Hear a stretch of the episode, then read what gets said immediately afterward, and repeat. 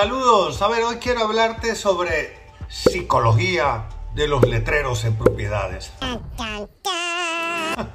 ¿Suena raro? Sí, pero sabes, cuidado que el mensaje que estás tratando de mandar, además de vender o alquilar tu propiedad, pueda tal vez el comprador, el prospecto, entenderlo de otra manera. Y de eso se trata este video, un video que te va a gustar y empieza ya.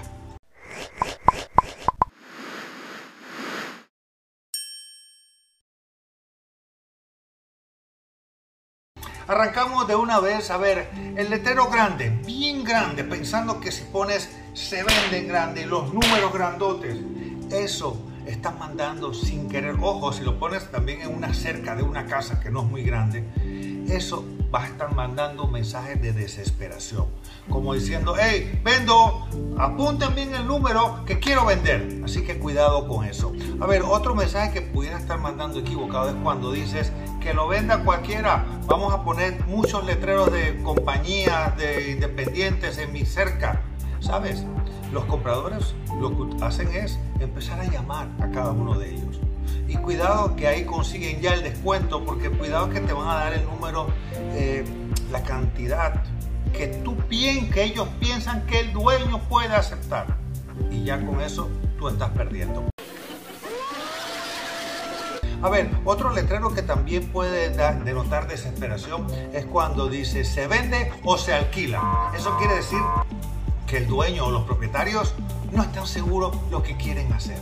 Cuidado, como que pudiera estar diciendo, hey, lo que venga primero.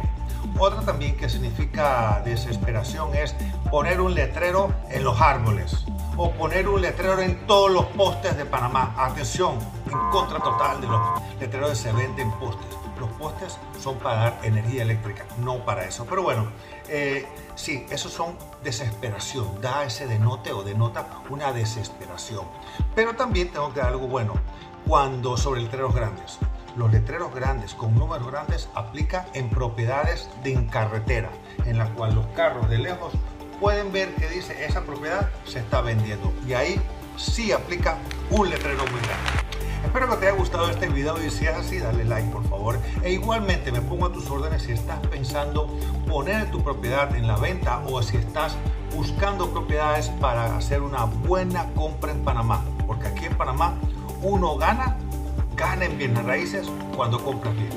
Y para eso estoy. Yo soy Aldo Estañaro, asesor de compradores inmobiliarios en este gran país, Panamá. Saludos.